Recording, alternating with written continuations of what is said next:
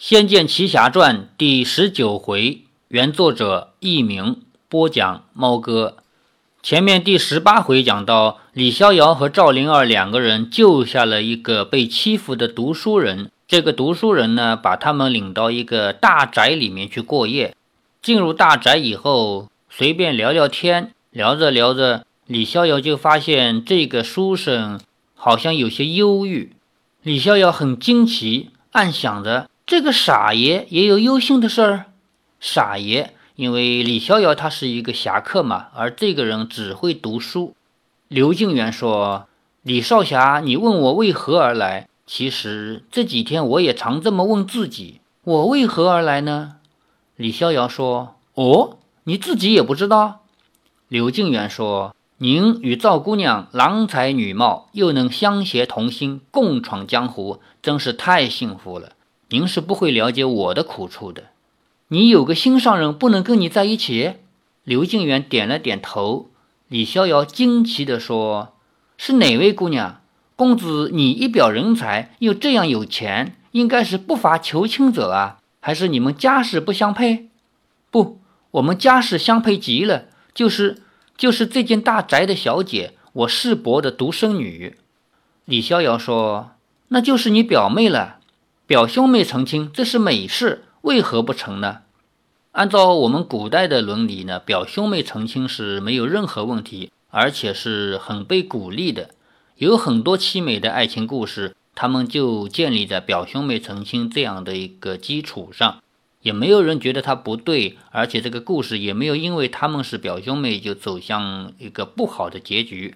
比如说《红楼梦》，再比如说有很多戏曲，像《珍珠塔》这样的。究其原因呢，是我们中国古代女子是不出门的。女子从生出来开始，在她的闺房里面长大，从来就不可以出门。在这种情况下，女子从小到大能见到的男人就只有自己的父亲，还有亲生兄弟。虽然说男人是可以出门的，但是男人是见不着别人家的女孩子的。因为别人家的女孩子非但不出门，而且也不出他家的二门。作为一个男的到别人家做客，也只能到他家的二门以外，在客厅这个区域内嘛，跟男人、男主人或者仆人互相打打招呼，说些话。所以，不是一个家族的话，男的和女的根本就没有任何机会见面。所以在古代不存在自由恋爱的可能性。如果非要自由恋爱，那就只好像《西厢记》那样去翻围墙了。在这种情况下，有可能表兄妹会见面，因为他们毕竟是亲戚嘛。所以表兄妹一见钟情，然后就发誓我非你不娶，你非我不嫁，就完完全全是有可能的了。刘敬元愁眉苦脸地说：“哎，李少侠，您这晚找不着客店，多少也是为此事所累。”我世伯定要办什么比武招亲，替他选对象。我我手无缚鸡之力，怎么跟人比武？所以一听他要比武招亲，我就赶了过来，想要阻止，可是却见不到他一面半面。不过就算见到了，我也不知该说些什么好。唉，我只能整天坐困愁城，不知所知。眼看明天就是招亲之期了。我还是一点法子也没有，只好到街上去喝酒解闷。李逍遥说：“明天就要比武招亲了，你就这样眼睁睁地看着他被别人娶走，也不一定娶得走了。可是万一……唉，什么叫也不一定娶得走呢？因为林家已经不止第一次搞这种比武招亲了。以前的比武招亲总是出现一些比较搞笑的这样的结局，在下文会提到啊。”就是不一定能够招得成。酒菜已经送上来，刘敬元为他们斟上酒，依然唉声叹气。赵灵儿同为深情之人，说：“那位姑娘一定是个好姑娘，才会让刘公子如此神魂颠倒。”刘敬元很高兴地说：“是啊，她真是天上少有，人间无双的女子。赵姑娘休怪晚生妄自评点，她的容貌绝不逊色于你。”做人又是最温柔不过的，这个就叫情人眼里出西施了。如果说林月如也能算最温柔不过的话，那这个世界上就没有凶的人了。赵灵儿微笑道：“那他也喜欢你吗？”刘静元一怔，说：“这其实我也不知道。他平时见了我有说有笑，也不避忌。可是可能是害羞脸薄，也不主动问我找我，都压在心里。”刘静元呢，一厢情愿地认为林月如肯定也喜欢他，只不过是因为害羞而没有跟他说。其实林月如呢，对他是一点心思都没有。赵灵儿奇道。喜不喜欢，应该一看就知道了，怎么会不知道呢？刘静元说：“女人心海底针，我实在不知道她心里在想什么。”赵灵儿摇摇头说：“不，绝对不是这样的。女子若喜欢上一个人，心里的情意就像山崩了一样，什么都拦不住。就算他什么也没说，也会让你知道他在想什么。就算见不着你，也会让你知道他还是这么爱你。”我就是这样对逍遥哥哥的，难道他不是这样对你吗？李逍遥愣住了，这些话由赵灵儿的口中说出来，这么理所当然，毫不迟疑，听在他耳中，除了感动以外，也无言以对了。刘敬元饱读诗书，守着礼教大防，对于这么露骨直接的告白，也听得不知所措，半晌才说：“这个，也许他家规太严。”因此不敢表示心意吧？赵灵儿依然不解，说：“为何心意不能表示？想怎么做就怎么做，只要不碍着别人，不就好了吗？”李逍遥岔开话题，笑着说：“刘公子，祝你将来得随所愿，与表妹长相厮守。”刘敬元也笑着说：“多谢李少侠，李少侠与赵姑娘能快意人生，实在令我羡慕。晚辈想与您交个朋友。”不知李少侠意下如何？李逍遥说：“四海之内皆兄弟，有何不可？”刘敬元大喜，说：“好，咱们干！”刘敬元与李逍遥、赵灵儿三个人举杯，随意畅谈。没过多久，赵灵儿便不胜酒力，到屏风后面的床上睡了。李逍遥与刘敬元两个人边喝边聊起酒来。刘敬元自小喝的美酒多了。也对各种酒的好坏了然于胸。李逍遥问什么，他都可以很快的删其繁，择其要，说出各种美酒的特色。李逍遥不禁感叹：当初有刘敬元知道的一半多，或许九剑仙已经收他入门了。两个人谈到天边泛出些许白光，才大醉而别，回房就寝。李逍遥一倒入床中，便睡得不省人事。不知多久，才迷迷糊糊的醒了来。睁眼一看，赵灵儿正微笑的在一旁看着他。现在是什么时候了？李逍遥问道。赵灵儿说：“都下午了。”这里呢，跟游戏里有一些差别。第一个差别是，游戏里面他们没有住在林家，就在李逍遥救下刘静元的那个客栈。因为在游戏里面，李逍遥是在客栈的柴房里面救下了刘静元的。所以他们就是住在这个客栈里面。第二个区别呢，喝着喝着，同样是赵灵儿不胜酒力，先去睡觉了。然后李逍遥和刘静元两个人深夜长谈，一直谈到天亮。天亮以后，刘静元就先走了，然后李逍遥直接去把赵灵儿喊起来，说：“太阳晒屁股喽，还不出去玩？”到了小说里面呢，李逍遥上床睡了半天，一直睡到下午。是赵灵儿先醒来了，没有婶婶的锅铲叫人法，果然自己就睡得没日没夜。李逍遥连忙下了床，说：“真不好意思，我睡得这么晚，没耽误了刘公子的事吧？”赵灵儿笑嘻嘻地说：“刚刚有丫鬟过来，说刘公子也还没起来，你们两个一样，都是爱睡懒觉的贪睡虫。”李逍遥草草洗了个脸，赵灵儿亲自帮他梳发服侍。动作已十分熟练。其实，在这样的大宅中，他们是表少爷的客人，自然少不了人伺候。早上奉命前来服侍的四个仆人送来早饭之后，全被赵灵儿赶了回去。之后，他们又送了午餐过来，赵灵儿吩咐了一些梳洗之物后，便叫他们别再过来，以免打扰自己与李逍遥。虽然他一生没有服侍过什么人，但是眼前这个人是他所爱的夫君。能服侍他，能碰到他的一根头发、一片衣角，都是幸福的一部分。赵灵儿绝不愿意假手他人。李逍遥心中突然动了一下，不知想到了什么。见李逍遥神情有变，赵灵儿说：“你怎么了？”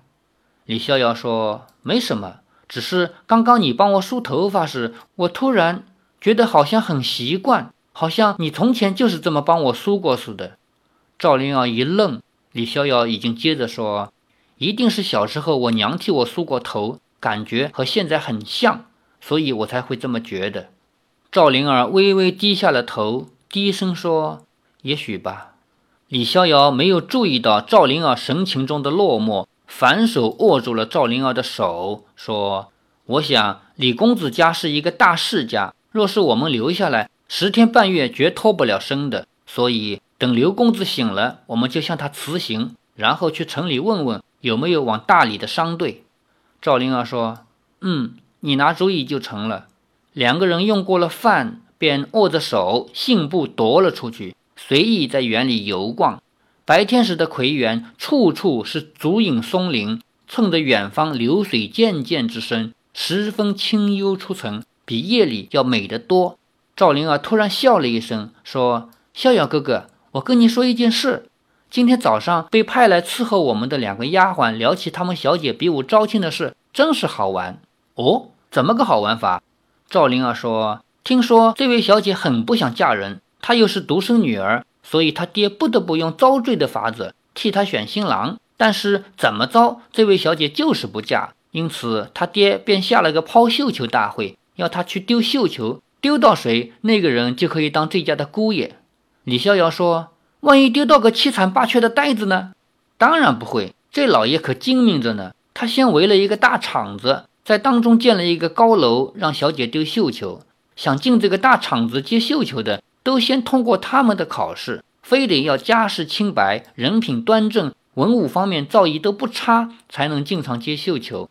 至于家中有没有钱和权，倒不那么讲究，反正是入赘的。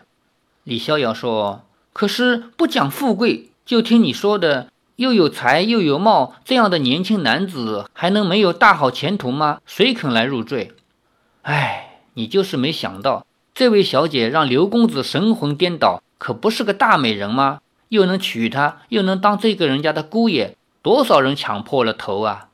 李逍遥笑道：“我还以为抛绣球那次都没人来，所以才要再来个比武招亲呢。”赵灵儿说：“不是的，那次来的人可多了，整个场子里人山人海，都是青年才俊，就算去考进士也没那么壮观。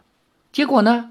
赵灵儿笑着说：“结果大小姐这么一抛，一堆公子抢着。”突然，轰的一声，这小姐居然在绣球里装火药，把旁边几个有钱公子的眉毛给烧掉了！哈哈哈哈！你说好不好玩？不料李逍遥居然没有笑，想了想说：“这不大对，我觉得这种事像是我们昨天遇到的那个刁蛮小姐会做的事。”赵灵儿不以为然，含笑着说：“那你说我会不会做这种事呢？”李逍遥说：“你这么温柔可人，当然不会。那可说不定。”赵灵儿说：“李逍遥吃惊，说：‘难道你也会这样整人？’赵灵儿轻轻一笑，说：‘我不会放火药，因为我手上没有火药。可是如果逼我嫁给我不认识的谁，那我绝不丢这个绣球。万不得已，父命难违，非丢不可，我就先毁了自己的容，让那些男子不肯捡绣球。若还有人要捡，我便会在上头抹些毒药，让谁也活不成。’他还没说完。”李逍遥已经吓得讲不出话来，好不容易才说：“你你比那位小姐还要可怕一万倍。”赵灵儿摇了摇头，握紧了他的手，说：“那是因为我不能嫁给别人，死也不能。逍遥哥哥，换做是你，难道见不到我以后就娶了旁人吗？”李逍遥连忙说：“当然不会。”话一出口，他觉得似乎讲得太快了些，不过此时此刻却也没有再多想。赵灵儿美丽温柔，一往情深。她现在确实觉得自己不可能会舍弃她的。李逍遥说：“原来你们女子全是一样，对喜欢的人就万般的好，对不喜欢的人杀了也不皱一下眉头。”赵灵儿笑着说：“瞧你说的什么似的，只不过烧了眉毛就被你讲成杀人了。我想，也许这位小姐是喜欢刘公子的，所以才不肯嫁人。”李逍遥说：“嗯，有可能。”不过这位小姐的父亲是江湖出身，所以想招个会武功的女婿。刘公子这一点吃亏的很呐。哎，他那么胆小又没主见，可能不敢忤逆他世伯据理力争吧。连赵灵儿都觉得刘敬元成不了事，有些忧心。两人不知不觉已经出了葵园，只听见远方人声喧沸，热闹的什么都听不清楚。李逍遥说：“今天就是比武招亲了，看样子很热闹。”赵灵儿说：“你想不想去看看？”李逍遥说：“有热闹，当然想瞧瞧。”话没说完，赵灵儿已经一把抱住李逍遥，双脚一点，便跃出上围墙。李逍遥吓了一大跳，说：“你。”赵灵儿笑着说：“我学过一点轻功，这宅子大的走不完，我们若要绕出去，不知道得走多远，不如抄个近路。”赵灵儿挟着李逍遥，足起脚落，朝着声音传来的方向急奔，奔过了好几重围墙，才来到大宅最外面。赵灵儿轻轻一跃，便与李逍遥一同落地。李逍遥说：“我也想学这轻功，灵儿妹妹，你教教我。”赵灵儿笑着说：“先叫我声师傅。”李逍遥笑道：“师傅，灵儿师傅，好啦，你还真的叫，不是我不教你，是你现在也无法学起来的。”李逍遥说：“为什么？轻功最重视的是内力，等你内力积得够了再教才成。”李逍遥说：“那么内力怎么修炼？”赵灵儿说：“听说很多武功的名门世家都有一套自己的内功心法，配合本门的武功招式修炼。”所以内功是不能乱练的。比方说，你练的是阳刚的武功，却记了一套阴柔的内功心法，那么不但会阻碍武功的威力，还会伤身。你想要练内功，还得问当初教你剑法的师傅合适的心法。赵灵儿见他有些失望，连忙说：“逍遥哥哥，你不必心急。同样的武功使用久了，也可以积累内力。所以只要勤练，日久必有所成。”李逍遥说。你学了多久的武功？赵灵儿说：“大概七八年了。”李逍遥暗想：“灵儿妹妹学了七八年武功才有内力，我呢，学了还不到七八天呢。”李逍遥这才知道，武功的世界果然深奥广博，绝不是一夕可至的。两人来到人头攒动的场子，就在这所大宅外的一个大广场。广场外围着不少小贩以及好事的围观者。对着中央指指点点，远远看去，中央架起了一个高台，插着一根红旗，红旗上金灿耀眼的绣字迎风招展，远远的看不清是什么字。在旗杆之旁设着几个宝座，不知到时候是谁会坐上去。李逍遥与赵灵儿都被挤到人群外较为人少之处，有几个看似小家碧玉的姑娘都站在了后方的楼堂中。对着台前等待比武的汉子指指点点，说：“看那个剑客长得真俊，那个使双锤的去年也来过，这已经是第五次比武招亲了。这小姐的眼光未免也太高了吧？我看这回也难。我们家姑娘还是温柔点比较好，起码容易找到丈夫。哎，那个大胡子两天前我还见过，听说他在城里有好几门小的呢，真是好色无厌。”身边的几个男女也针对这场招亲的场面议论不已。苏州城一到了这个时候，还真够热闹的，可不是嘛？大江南北的武林高手齐聚一堂，不就是为了要得到林家小姐吗？另一个人却嗤之以鼻，说：“我看不见的吧？来参加的人有一半以上，可能是为了要借着林家堡堡主林天南的武力中的势力一步登天，或者是想要得到林家的财产才是真的。”我说这回林家办这场比武招亲啊，肯定又比不出什么结果来。是啊，那林家大小姐自幼便承袭家传剑指双绝，十三岁起，全苏州城就没有一个男孩子打得过她。想胜了他，得到林家的产业，真是难如登天。李逍遥心里越想越不对，对赵灵儿说：“灵儿，这家要招亲的也姓林，会不会就是我们昨天遇上的那个刁蛮小姐？”赵灵儿说：“不会吧。”天下哪有这样巧的？再说，刘公子不是说他再温柔不过吗？身边的人一听见赵灵儿这么说，立即哄堂大笑，哈哈哈哈哈哈！林大小姐温柔，那天下就没有泼辣货了。另一个人说：“说的这么大声，当心他把你的舌头割下来。”那个人连忙头一缩，却还是笑眯眯的说：“小夫妻，你们今天就可以见识到本苏州城内第一母老虎。”李逍遥说：“林小姐是不是身材高高瘦瘦的，一张绒长脸蛋，大眼睛，一对剑眉？”“对对，就是那样。你见过她了？”李逍遥冷笑了一声，说：“见过了。”赵灵儿说：“想不到我们昨晚居然住的是他家，真是巧。逍遥哥哥，我们就趁着今天把他的剑跟鞭子还给了他，然后就动身走吧。”李逍遥点头说：“嗯，想不到有人会喜欢这样的泼辣货，真是不可思议。”旁边有位摇头晃脑的书生笑道：“哎，你们说的是刘公子吧？这叫海滨有足臭之夫，什么样的人都有人喜欢的。”李逍遥哈哈一笑，说：“说的也对。”李逍遥和赵灵儿拉着手，奋力挤到前面，准备找一个机会将鞭子和剑还给那位刁蛮千金。第八章冤家路窄到这里就结束了。在游戏里边呢，李逍遥和赵灵儿两个人早上一起出来。